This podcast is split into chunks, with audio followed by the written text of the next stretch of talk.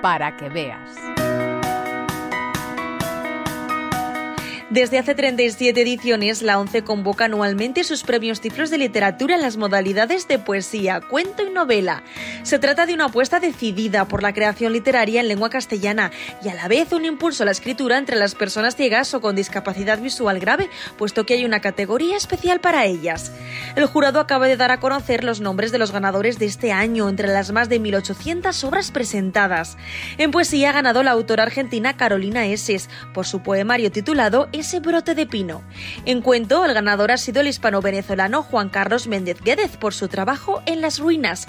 Y en novela, el premio ha sido para el autor valenciano Luis Alvago por la obra Josephine. Escuchamos a Cristina Linares, editora de Renacimiento y portavoz del jurado de poesía. La temática del ganador del premio de poesía ronda en torno a la cotidianidad, la maternidad, la pérdida de la figura del padre, el día a día en una, rutina muy poética, ¿no? donde hay veces que nos pueden, ¿no? la, vorágine diaria, el tener que enfrentarnos a, la realidad de, llevar adelante una familia con hijos, el enfrentarnos a, la muerte de los progenitores, el deseo de escribir, el, ímpetu ¿no? de, esa de necesario, ¿no? de esa pulsión por escribir. Así que es una obra mm, que creo que interpelará a muchísima, muchísima gente. La escritora Care Santos valora ahora la obra ganadora de cuento del autor Méndez Guedes. Es un libro variado donde hay distintos tonos que pasa de la tragedia al humor, hay algún relato donde teje un complicado sistema de relaciones humanas y de psicología de los personajes muy interesante y en general se nota que es un autor con oficio y con un original en la mano muy sólido.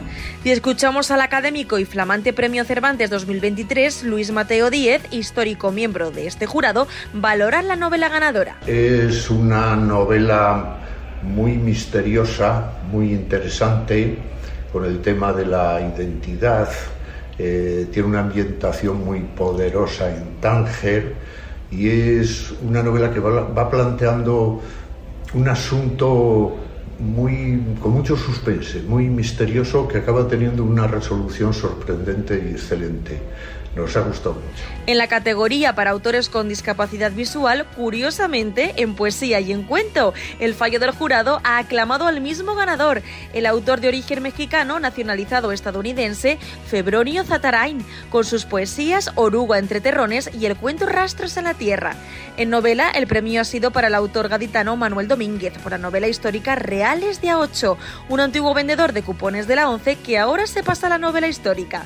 Cristina Linares, Care Y de nuevo Luis Mateo Díez nos lo explican. Es una obra maravillosa que aborda quizás el proceso de la pérdida de visión, desde la, visión eh, parcial hasta la pérdida total de, visión, donde, donde hay una bellísima metáfora donde se, se compara con, eh, con un animal, con un insecto, no quiero dar más detalles, y, hay imágenes muy bellas, ¿no? Donde, donde habla de que, de que la ceguera le hace ver esencias, ¿no? Y, y, y hay hay fogonazos de, luz muy, muy brillantes que nos han cautivado a todos los miembros del jurado. Desde el primer momento estaba en los finalistas absolutos, en igualdad de condiciones, no porque fuera un autor con ninguna discapacidad, sino porque su original es un original de una excelente factura, con una alta calidad literaria, y eso siempre es una alegría. Un libro que además nos gustaría ver publicado a los miembros del jurado porque pensamos que lo merece.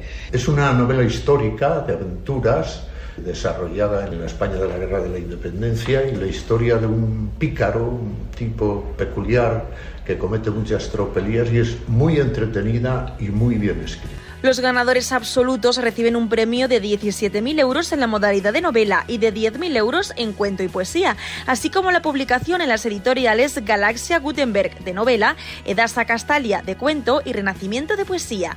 Para los autores premiados en el apartado exclusivo para escritores ciegos o con discapacidad visual, la cuantía económica asciende a 5.000 euros. La entrega de estos 37 premios Tiflos tendrá lugar el próximo 30 de mayo, en lo que será, una vez más, una auténtica fiesta de la literatura en castellano. Pati Bonet, un espacio del Grupo Social 11, Radio 5, Todo Noticias.